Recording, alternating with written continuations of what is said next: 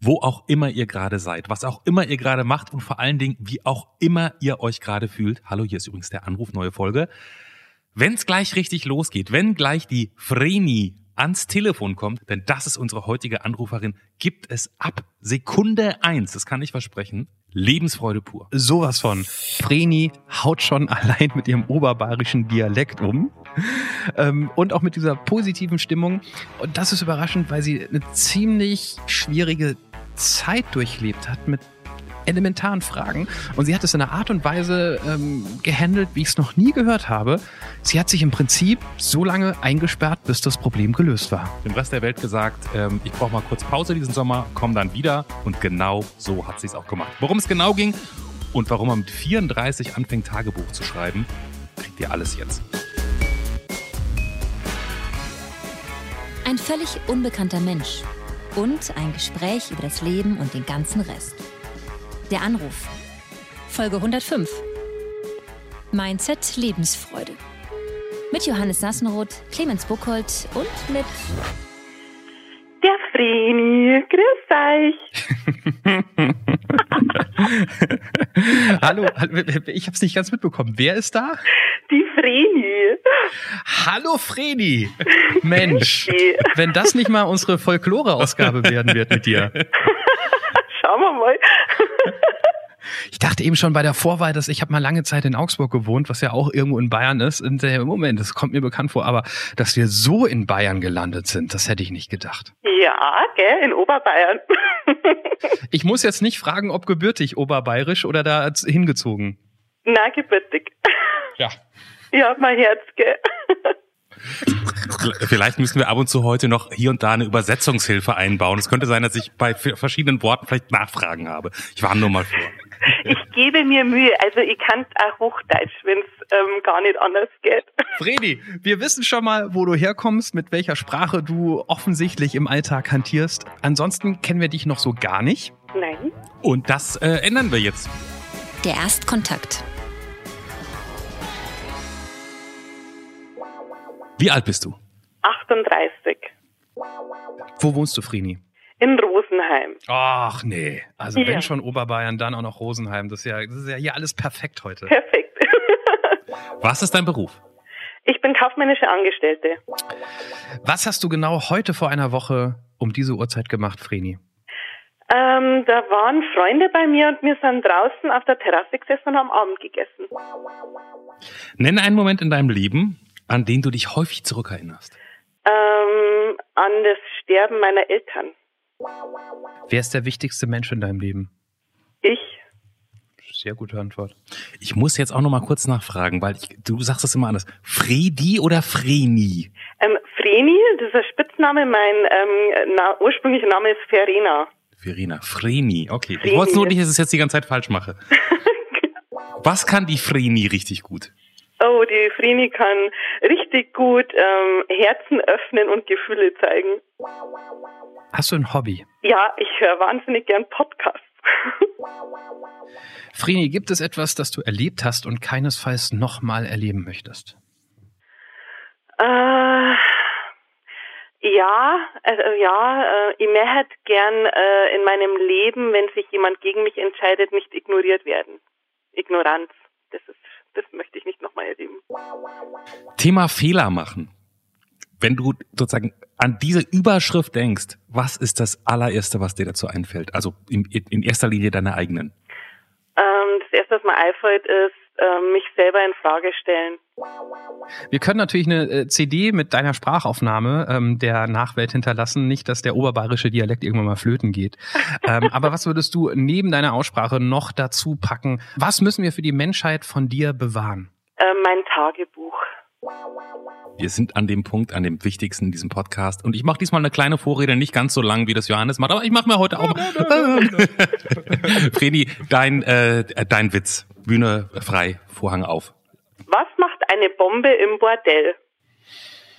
Mm. Komm, nee, äh, eine Bombe? Knall. Ja, nee, keine Chance diesmal.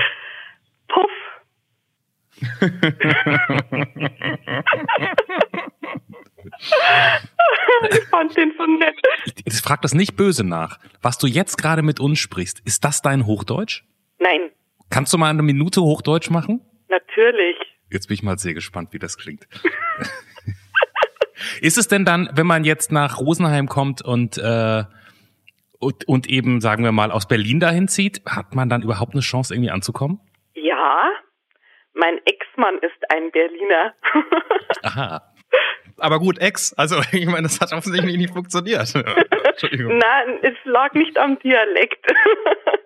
Ich, ich, ich fange mal an, wenn ich jetzt mal einsteige in das, was du so geantwortet hast, eigentlich die ungewöhnlichste Antwort auf die Frage, ähm, was kannst du richtig gut? Da hast du gesagt, Herzen öffnen und Gefühle zeigen. ja, Wie macht sich das in deinem Leben bemerkbar?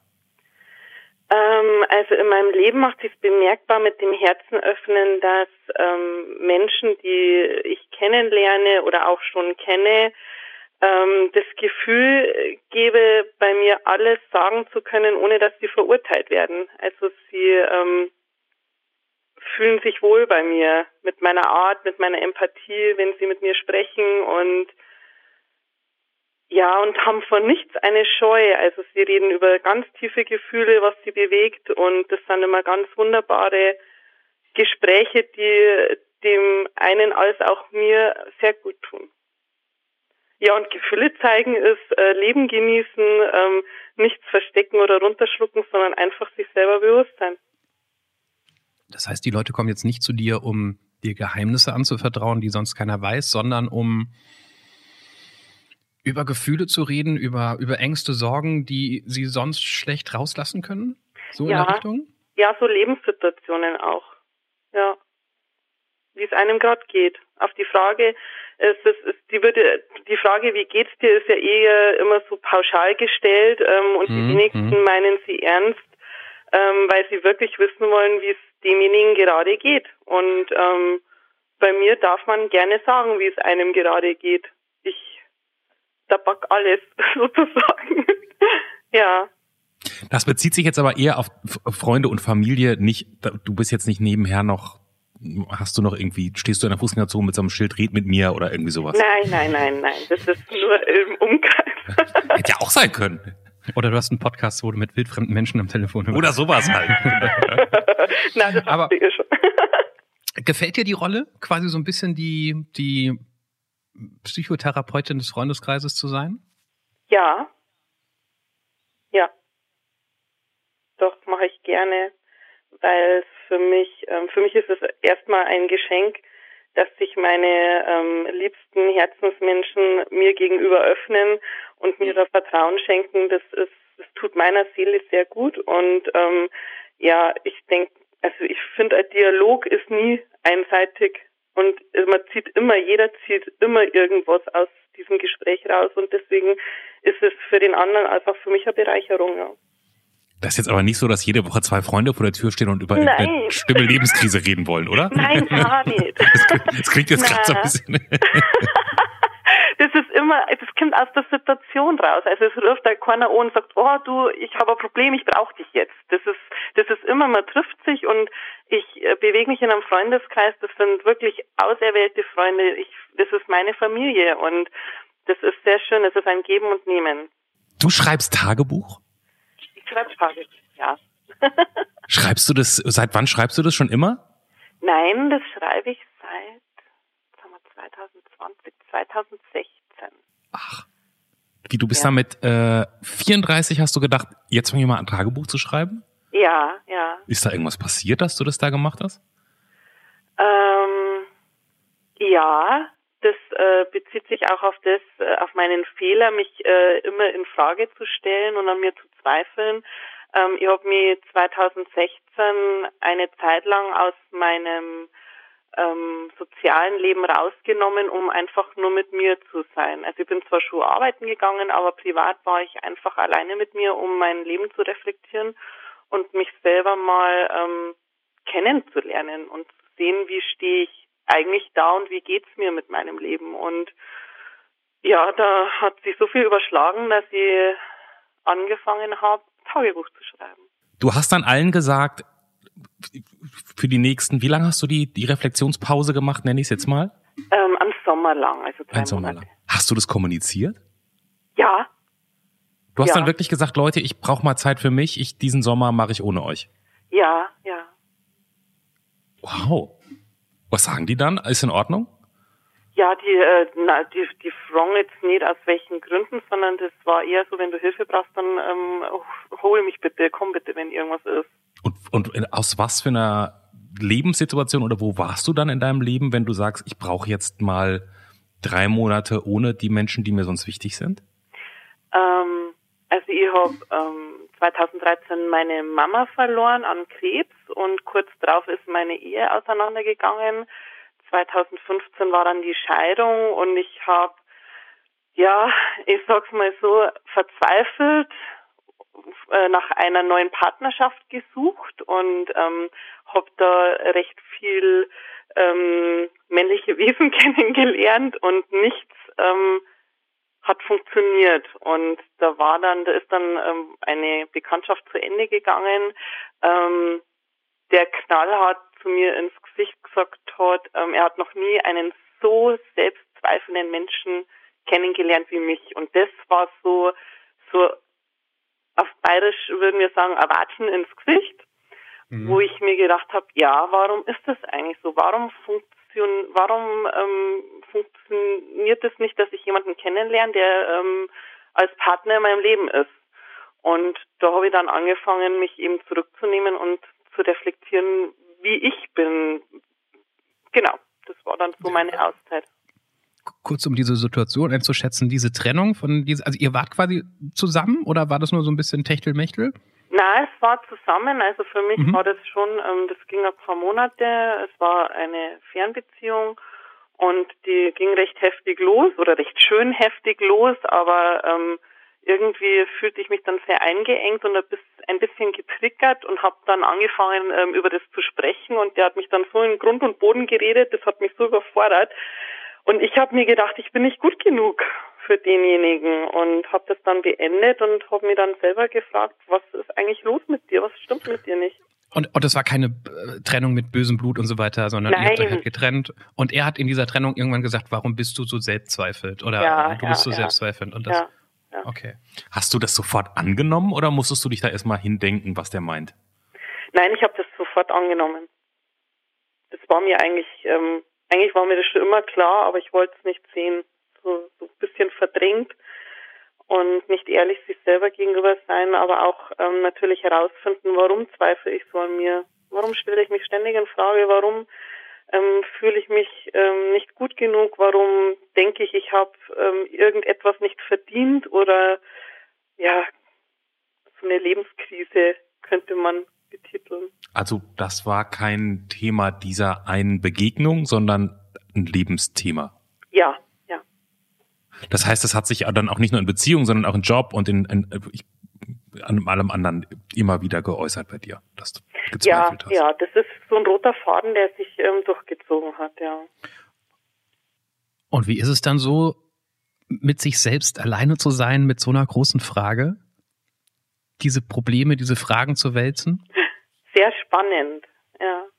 Sehr spannend, weil ähm, sich auf einmal, wenn man, wenn man diese Entscheidung trifft, sich jetzt wirklich mal mit sich auseinanderzusetzen, dann ähm, öffnen sich Türen, speziell jetzt auch natürlich im Online-Bereich, also über Coaching, Online-Coachings und Podcasts und ähm, da, da werden ja, da kommen auf einmal Ideen ähm, und man bekommt genau das, was man gerade braucht. Ob das jetzt eine Meditation ist oder ähm, eine Aufgabe, die man lösen soll oder einfach nur eine Frage gestellt bekommt. Und ähm, das hat mich schon, das war so mein, meine Arbeit mit mir selber eigentlich, ja. Hat, hast, hast du dann sozusagen einen Coach gehabt oder hast du einfach gesagt, ich gehe jetzt online und, und hol mir das, was ich gerade brauche? Ich habe es nie ganz verstanden. Also ich habe schon, ähm, also ich habe eine äh, Dame aus dem Internet, die ähm, mein Guru ist sozusagen. Die kenne ich nicht persönlich, das ist wirklich rein nur über ihr Format im Internet, ähm, die ich, äh, wo ich regelmäßig Meditationen, Podcasts beziehe, äh, Journal, ach keine Ahnung, Seminare, Online-Seminare, wo ich da mitmache. die hat auch einen aktiven Podcast sozusagen. Ja, ja. Also das ist Happy, Holy and Confident, Laura Marlina Seiler. Ah, ja, okay, das ist ja ein sehr bekanntes Ja. Format. Ne? Ja, Ah, okay. Habe ich schon öfter gehört, dass Leute das. Ich habe das nur mal kurz reingehört, ähm, aber ich habe schon öfter gehört, dass Leuten das, dass Leute damit irgendwie sich, sich sowas rausholen konnten für sich. ja, Das, ähm, voll, doch. Wow. Pod Ja. Podcast haben dir in, in, in einer Leben, schweren Lebenssituation geholfen. Ja, ja. Und, und du bist dann wirklich nach, nach so einem Sommer, du bist da anders rausgegangen, mit, mit, wie sagt man heute so modern, mit einem anderen Mindset? Mindset, ja, ja, auf jeden Fall. Doch, das ist und das, ähm, wenn man sich wirklich auf das, die Reise zu sich selber einlässt, ähm, dann ist von einer Sekunde auf die nächste eigentlich gleich eine andere Lebensqualität, die man dann auch nach außen natürlich trägt. Also meine Freunde, mein Umkreis hat schon mitbekommen, dass sich bei mir was geändert hat. Kann, kannst du denn, kannst du so ein, ich weiß nicht, ob das, ob man das so konkret machen kann, aber kannst du ein Beispiel nennen, wo du sagst, das habe ich nach diesem Sommer, da habe ich mich anders gesehen und auch anders verhalten? Ähm, ja, ich bin aufrechter gegangen, könnte man. Das wäre jetzt was Optisches. Also ich bin, ähm, ich habe mein Rückgrat gestärkt sozusagen und durch dieses ähm, sich aufrichten, die Schultern nach unten ziehen, die Brust, äh, die, die Brust nach draußen, Bauch einziehen, so das, das Wachsen mit sich selber, das ist, hat mir ein, ein wahnsinniges Selbstvertrauen und ein Urvertrauen gegeben. Und da, da trete ich ganz anders auf als wie vorher, da eher so diese, diese gebückte Haltung, dieses so unscheinbar sein und verstecken, ja nicht anecken, ja nicht irgendwie eine Meinung dazu äußern, weil sie könnte ja dem anderen nicht passen und dann ist die falsch und eigentlich ein Selbstvertrauen, ein Hobby bekommen, ja. Wow, toll. Ich ringe gerade mit den Worten, weil ähm, lustig, wie, wie heißt die Dame? Ich habe es gerade schon wieder vergessen. Ich bin Laura Laura. Marlina Seiler. Genau. Ich habe mich mit der vor kurzem durch irgendein Format oberflächlich mit der beschäftigt.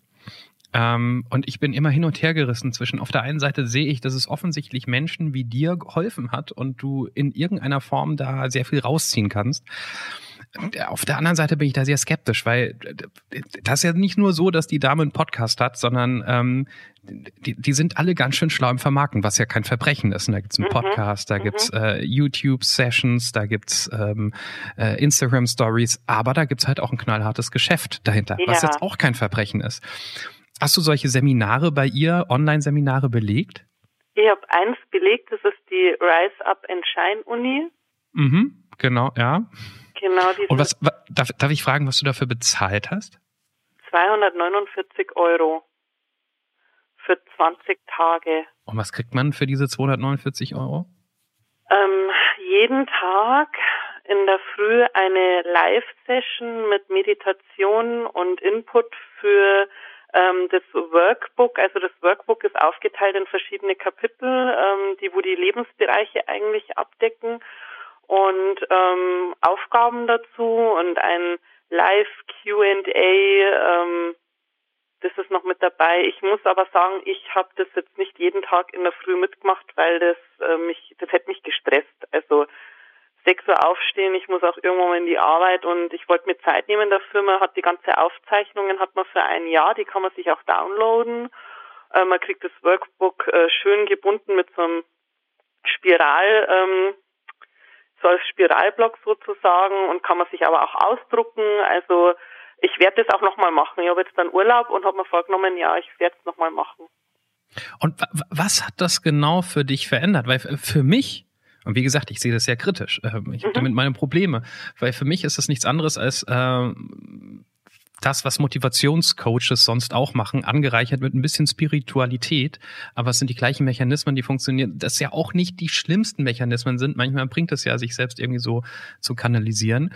Ähm, aber es wird immer so ein bisschen der, der Druck aufgebaut, weiterzumachen und mehr zu machen. Und das finde ich immer so, ah, ich habe da, ich krieg da immer sofort so, so ein Unbehagen, wenn ich, wenn ich mir solche Leute angucke. Mhm, Kann ich nachvollziehen, ähm, verstehe ich auch. Für mich war diese Rise Up and Shine Uni ein Perspektivenwechsel. einen Blickwinkel anders setzen, andere Fragen zu stellen. Also ich bin eh sehr selbstreflektierend und ähm, setze mich mit mir viel auseinander, aber manchmal stelle ich einfach die falschen Fragen.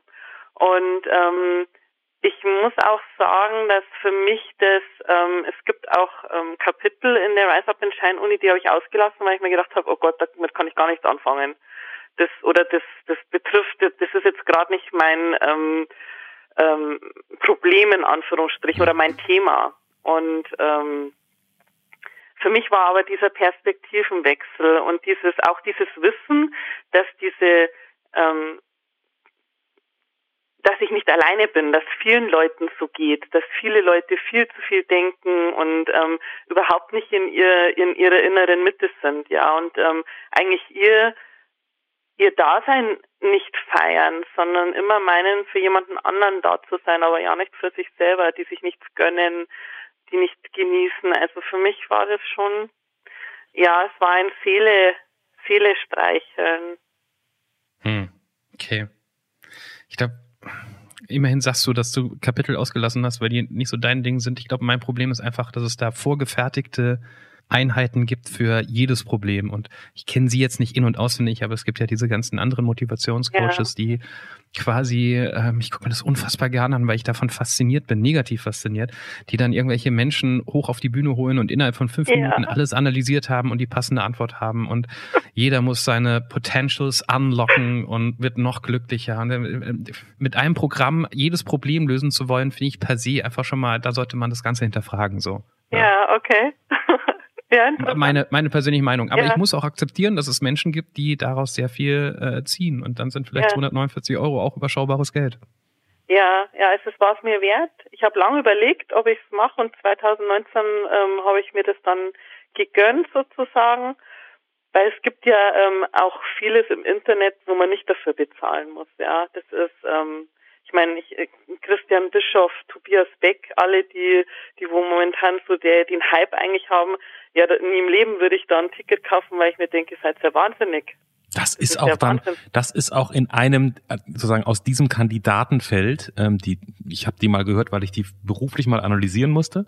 Und Aha. da habe ich dann auch so Sachen gehört und da habe ich auch wirklich gedacht, jetzt ab jetzt finde ich es richtig schwierig, der ging dann nämlich, ich lasse das jetzt mal offen, es war auf diesem Dunstkreis, ähm, ging dann jemand so auf Höreranfragen ein. Da meinte halt ein Hörer, warum sind die Seminare immer so weit weg und warum sind die so teuer? Die kosteten, glaube ich, über 1000, über das ja. er da sprach. Und dann war die Antwort, wenn du findest, es ist zu weit weg und es ist dir zu teuer, dann bist du noch nicht bereit für die Veränderung. Oh. Und dann habe ich so gedacht, wow, wenn ich jetzt irgendwie Krankenschwester bin, überhaupt keine Kohle habe und also so und mir das dann als Antwort gegeben wird, dann finde ich, also so das finde ich irgendwie schwierig, ähm, wenn es wenn es in so eine Richtung geht, also wenn sozusagen ja. da da wirklich ein Druck aufgebaut wird. Aber ja. äh, ich glaube, das ist bei Happy Holy Confident, soweit ich den kenne, nicht der Fall, oder? Nein, gar nicht. Ja.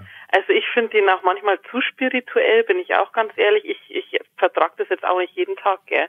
Für mich, ich habe es am Anfang 2016 regelmäßig gehabt. Es war, da war es für mich wichtig und dann habe ich mal wieder ähm, pausiert. Aber mittlerweile ist es so, wenn ich merke, mich triggert was oder es, es gibt eine Situation, die geht mir nicht aus dem Kopf und da weiß, weiß jetzt nicht so recht, wie soll ich damit umgehen, dann gebe ich ein Stichwort ein auf ihrer Homepage und dann kommt dann eine Meditation oder eine Podcast-Folge und dann höre ich mir die an und entweder breche ich sie ab, weil sie mir gar nichts äh, bringt oder ich höre sie mir an und denke mir, ja genau, Jetzt ist mir das jetzt einfach mal egal. Ja, bist doch auch vollkommen okay. ich, da, Darf ich nochmal von da aus nochmal ein Stück zurückgehen ähm, in deiner, ich sag mal, Zeitleiste? Mhm. Ähm, du hast gesagt, bevor du dich dafür entschieden hast, das zu machen und auch diese Auszeit zu machen, hat dich dein Ex, also dein Mann, damaliger Mann verlassen? Und davor sind noch deine Eltern, ist, nee, ist deine, was hast du gesagt, deine Mutter gestorben? Deine Mutter gestorben. Das ja. war dann also wahrscheinlich eh eine Zeit, in der es dir jenseits vom sich hinterfragen wahrscheinlich auch, oder? Das war wahrscheinlich eine ganz schwierige Zeit in deinem Leben, ne? Ja, ich war entwurzelt. Also ich war richtig entwurzelt. Ich wusste nicht, ähm, wo, wo bin ich, wo stehe ich, wo ist mein Zuhause, wie, wie geht's eigentlich weiter? War dein Vater da schon, äh, der war schon tot? Nein, der hat gele noch gelebt. Mhm. Der ist erst 2018 verstorben. Okay. Ähm, bei meiner Mama war es ein, also das war klar, wir haben zehn Monate lang ähm, ihr noch ein wunderbares Leben ermöglicht, mit dem Wissen, dass der Krebs ähm, sie besiegen wird. Und es war ein, eine ganz tolle Zeit. Und bei meinem Papa war es plötzlich. Also Okay. das war Und dann hast du dich dann sozusagen, hast du dich, also ich habe das vor 100 Folgen mal erzählt. Wir haben jetzt ja über 100 Folgen. Ah, Ich kann das jetzt genauso sagen. Genau. Ich habe es wahrscheinlich vor 100 Folgen mal erzählt. Meine Eltern sind auch irgendwie gestorben, irgendwie als sie in den 30ern waren. Und ich hatte dieses Gefühl des Entwurzelns Seins, was du, was du so nennst, kann ich genau nachvollziehen, was das ist. Ich hatte das tatsächlich aber erst nachdem, in dem Fall war es meine Mutter, die später gestorben ist, weil diese Eltern, auch wenn sie für mein tägliches Leben gar nicht mehr wichtig waren, trotzdem war es so wichtig, dass sie da waren. Habe ich danach erst verstanden. Ähm, hattest du das Gefühl dann bei deinem Vater nachher nochmal oder war das explizit an deine Mutter gebunden, so dieses Entwurzeltsein, wie du es genannt hast? Also das Entwurzeltsein war extrem bei meiner Mama und ähm, mit diesem, dass sie zum Leben dazugehören. Mein Papa war so ein bisschen Sicherheit für mich. Mhm. Das äh, fehlt mir, so dieses, ähm, ja, er war, also ich muss sagen, mein Papa war immer da in meinem Leben und er war ein sehr liebevoller und guter Papa, aber so richtig kennengelernt habe ich ihn erst nach dem Tod von meiner Mama. Also da hat sich eine ganz tolle Freundschaft entwickelt und ähm, der war auch Wahnsinn, das war so ein Seelenfreund. Also es war ganz toll, ein ganz toller Mensch und ähm, der hat mir so das Gefühl immer gegeben, egal was in meinem Leben passiert, wir kriegen alles hin und das war so eine Sicherheit für mich, die war mir sehr wichtig und die fehlt mir. Wie entwickelt man, wie alt war dein Vater ungefähr, als er gestorben? Mein Papa ist mit 64 gestorben. Wie, ent, wie entwickelt man mit seinem 60-jährigen Vater eine Freundschaft, nachdem der, nachdem man doch sich schon so lange kennt? Ähm, ja, indem man äh, feststellt, dass man in der gleichen Situation ist. Mein Papa war Single sozusagen dann oder Witwer, lebt alleine. Ich bin ja sechs Wochen nach dem Tod von meiner Mama äh, war die Trennung mit meinem Ex-Mann. Da bin ich dann schnell ausgezogen und war auch Single in einem Haushalt und mein Papa wollte dann wissen, wie man so sein Leben managt alleine. Und da war man dann irgendwie so auf Augenhöhe. Da war das nicht die Funktion Papa und die Funktion Tochter, sondern da war ähm, das Gemeinsame die Basis. Wir äh, leben beide alleine. Wow. Und da hat's, wir haben ein Jahr lang eine ganz tolle Freundschaft ähm, gehabt und wir haben meine Mama zu Hause zehn Tage lang gepflegt und da sieht man Menschen auch ganz anders, gell. Mhm. Das war auch sehr interessant, weil es ging eigentlich irgendwie nur immer um meine Mama und niemand fragt, wie es meinem Papa eigentlich geht mit dem Wissen, dass er seine Lebenspartnerin, die mit der er über 40 Jahre zusammen war, sterben wird und keiner schaut, wie es ihm geht. Und da habe ich mir dann gedacht, so, und jetzt packe ich mein Zeug und ziehe bei ihm ein, und, um ihm zu zeigen, dass er nicht alleine ist. Toll, dass sich dann noch so was Schönes für euch beide draus entwickelt hat, ne? ja, das voll, voll. Weiß, weiß man ja vorher irgendwie nicht. Das ist ja Mhm. toll. War ein Geschenk, ja. Aber das habe ich so von dir auch noch nie gehört, Clemens. Das, was war die Formulierung vorhin, dass du erst danach gemerkt hast, dass deine Eltern Naja, weißt du, also so, da war ich Mitte, also als meine Mutter gestorben ist, war ich Ende 30. Hm. Und natürlich sozusagen, ne, die, die wohnt weit weg ähm, und natürlich telefoniert man regelmäßig. Die ruft immer, hat immer sonntags nach der Lindenstraße angerufen. Ähm, so, so was war das halt. Ne? Und natürlich ist man auch besuchen gegangen und so. Aber tatsächlich hatte, man, hatte ich ja nicht das Gefühl, dass die noch irgendeine, ich sag mal, beschützende Funktion für mein Leben hat. Dass die so, ne, natürlich ist es meine Mutter und das ist wichtig und so, aber ich habe danach erst, als, als sie dann gestorben ist und damit meine beiden Eltern eben tot waren, habe ich erst so, so im ersten Moment denkt man so, das Sicherheitsnetz Netz da unten ist weg. Ja, Auch wenn man ja. gar nicht mehr weiß, ob die das noch halten, hätte halten können, aber das Gefühl, dass da noch das letzte Netz ist, dass Ja. das weg ist, das fand ich im ersten Moment, das hat mich erschrocken eigentlich. Ja, ja. So, Kann ich nachvollziehen, ja. Ja. Naja. Okay. ja. Es, es, es gibt keinen guten Satz, um von diesem Thema wieder wegzukommen. Von daher reiche ich nur das nach, was ich eben noch gerade sagen wollte, als wir über, über Motivationstrainer und so weiter gesprochen haben. Ich glaube, ich habe es schon mal irgendwo hier im Podcast erwähnt. Wer sich da mal für interessiert, es gibt einen tollen, tollen Film, der heißt ähm, Der Motivationstrainer, gibt's immer noch in der ARD, ZD, nee, in der ARD ähm, Mediathek Aha. über Jürgen Höller. Ui, Wo okay. man, wo man diese ganzen Mechanismen der Branche sieht, wo man auch sieht, dass so manche Sachen, die die da machen, ja auch wirklich, ah, okay, ist ja eigentlich sinnvoll, was Wer die ist da Jürgen machen. Höller? Ich kenne ihn gar nicht. Das ist einer der deutschen Motivationstrainer. Der Wusste, Okay. Ja, wusste ich vorher auch nicht. Der füllt, ich glaube, die Olympiahalle. Ne? Also Ja, der geht ja. einfach in die Olympiahalle, sagt, hier kommt alles, kostet nichts, kommt vorbei. Ich erzähle euch ein bisschen was und sagt dann aber Stopp nach anderthalb Stunden. Jetzt machen wir Mittagspause und draußen könnt ihr die Seminare für zweieinhalbtausend Euro kaufen. Genau. Äh, Und dann stellt er sich nachmittags äh, wieder hin, läuft ein mit, ich glaube, irgendwas mit Phil Collins, so eine Powermusik läuft ein, alle klatschen und er so Chaka. Und jetzt stehen alle auf, alle stehen auf, die, die sich ein Seminar gekauft haben. Ja, applaudiert euch selbst, ihr habt den wichtigen Schritt gemacht, alle klatschen so. Und feiert es ab und dann zehn Minuten später sagt er, und alle die, die sitzen geblieben sind, so was du erwähnt hast, Clemens, alle die, die sitzen geblieben sind, wenn euch dieses Geld nicht wert ist, um euch selbst in ein besseres Leben, in eine bessere Lage zu versetzen. Wenn ihr es nicht schafft, euch irgendwie aus der Komfortzone rauszuziehen, dann seid ihr nicht mehr in der Position, euch zu beschweren. So. Also völlig den Druck erhöht, um noch mal die Ja. Letzten dazu zu bringen, irgendwie diese zweieinhalbtausend Euro, was fucking viel Geld ist. Das Ja, ist ja. Holz, ja. Ähm, und er hat natürlich auch gar kein Problem, darüber zu reden, ne? wenn man ihn darauf anspricht, sagte, naja, äh, Pharmaindustrie macht ja nichts anderes. Die bringen ein Ja. Produkt auf den Markt, was du immer und immer und immer wieder kaufen musst, damit es dir besser geht. Nichts anderes mache ich auch, wo ich denke, ja, da sieht man dann aber auch Menschen in diesen Seminaren, in diesem Film, wo man genau weiß, ich weiß, warum du dort bist, aber ich glaube nicht, dass das nachhaltig was verändert. Ähm, spannender Film, der Motivationstrainer in der AD Mediathek. Punkt. Das wollte ich noch nachliefern. Danke für den Tipp. Sag mal, wenn du so viele Podcasts hörst, das würde mich jetzt einfach mal kurz interessieren. Also, du hörst äh, Happy Holy Confidence, du hörst äh, Der Anruf. Ja. Was hört Vreni noch so? oh Gott. Mordlust. Ähm, die Waffeln einer Frau finde ich ganz toll mit der Barbara Schöneberger. Da ist doch, ist, bei, ist da nicht noch jemand dabei? Ich habe keine Ahnung. Ja, sie lädt immer wieder jemanden ein und dann ähm, ratschen die miteinander und essen nebenbei Waffeln. Dir, dir ist schon klar, dass Clemens, darf ich das sagen? Das Ja, das ja, das ist kein Geheimnis. Nee, das ist kein Geheimnis. Der Clemens ist da vorne und hinten immer mit dabei. Clemens betreut den Podcast. Echt? Da ist doch vorne, redet doch Barbara immer ganz kurz mit jemandem über das, was gleich kommt. Ja. Ja, genau. Das ist die gleiche Stimme, die du jetzt hörst. Ja, ge ach, ge Ach, ja, genau. Das habe ich aber, glaube ich, irgendwann schon mal in einem Nebensatz erwähnt. Also das ist jetzt gar nicht so ein... Entschuldigung, wenn Aber ist ja Frieden- lustig. Nein, ich freue mich. Ist ja toll. Ist ja toll. Ist ja toll. Freue ich Ich mich. freue mich voll. Also ich finde das ja herrlich, gell? Es gefällt mir ganz gut, die Waffeln einer Frau. Ja, das macht auch großen Spaß. Also, ne, ich sitze da ja nur neben und muss zuhören und wird da trotzdem für bezahlt, aber ähm, das ist auch, das macht einfach Spaß. Das kann man.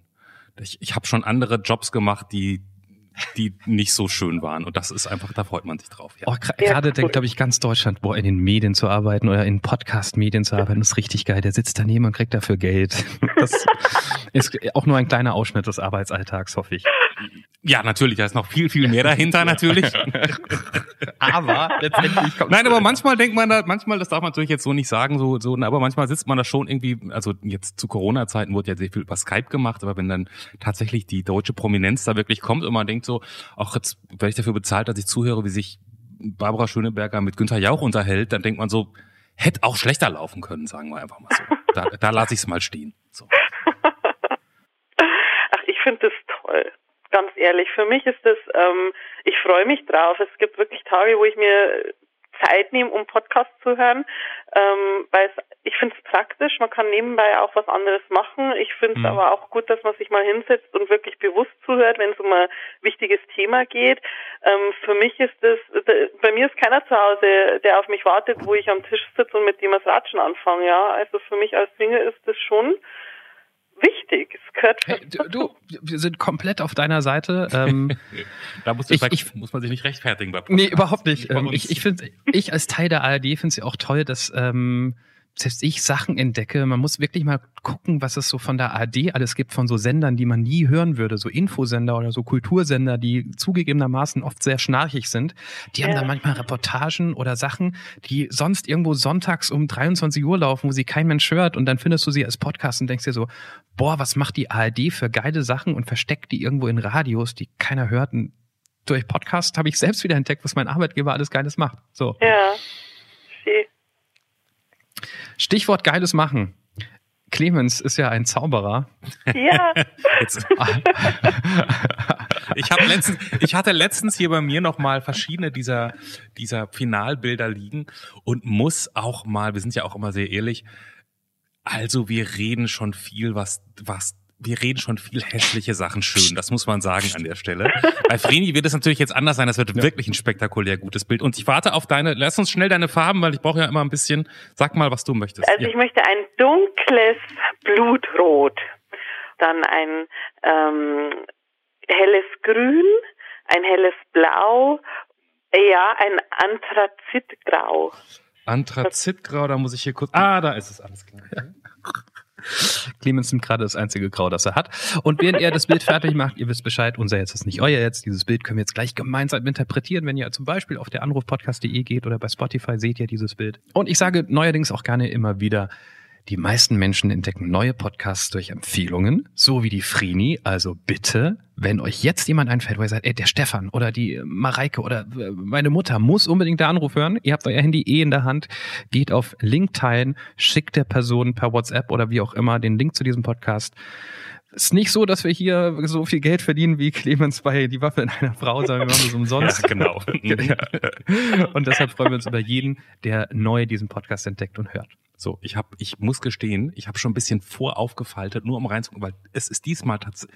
Oh, ich weiß, was ich gerade gesagt habe, es ist wirklich gut geworden. Du wirst mir jetzt gleich zustimmen, Johannes. Und mhm. alle, die auf, wo sind wir, Folge 100, wo sind wir? Fünf? 105. 105. Alle, die Folge 105, also wirklich nur mal ganz kurz aufs Titelbild gucken, einfach um zu merken, dass ich jetzt keinen Scheiß erzählt habe. Achtung, Johannes, here we go. Jetzt möchte ich aber echte Begeisterung hören. L-M-F-O-A-O-M-G. Sieht doch wirklich, krieg, guck doch mal. Weißt du, wie das aussieht? Ist mir ernsthaft? Ist das eine Vulva? Da muss jetzt wieder irgendein Bezug, wie das ist. Ist das, ist das die innere Vulva, die innere Mitte, die. Das ist meine Weiblichkeit. Ich sehe so eine Selbstfindungsphase nach einer großen Krise, weißt du? Hier das Schwarze ist die Krise und drumherum ist die Selbstfindungsphase. Vreni, es wird toll aussehen als Bettwäsche bei dir. Viel Spaß mit diesem Bild. Vielen Dank. Und äh, vielen Dank, dass du äh, mitgemacht hast und angerufen hast. Sehr gerne. Sehr gerne. Und vor allen Dingen dir so viele blöde Kommentare von mir über deinen Dialekt äh, gefallen hast lassen, was natürlich überhaupt nicht angebracht ja, ist. Ja, wunderschön war, ist, ganz toll. Ja. Wirklich. War, war, sehr nett mit dir, vielen Dank und ähm, Grüße nach Bayern. Ich danke euch auch. Das war der Anruf von und mit Clemens Buchholz und Johannes Sassenroth. Technische Unterstützung Andreas Deile. Die Stimme im Layout, also ich, Andrea Losleben. Für mehr Infos und Mitmachen der Anruf podcast.de.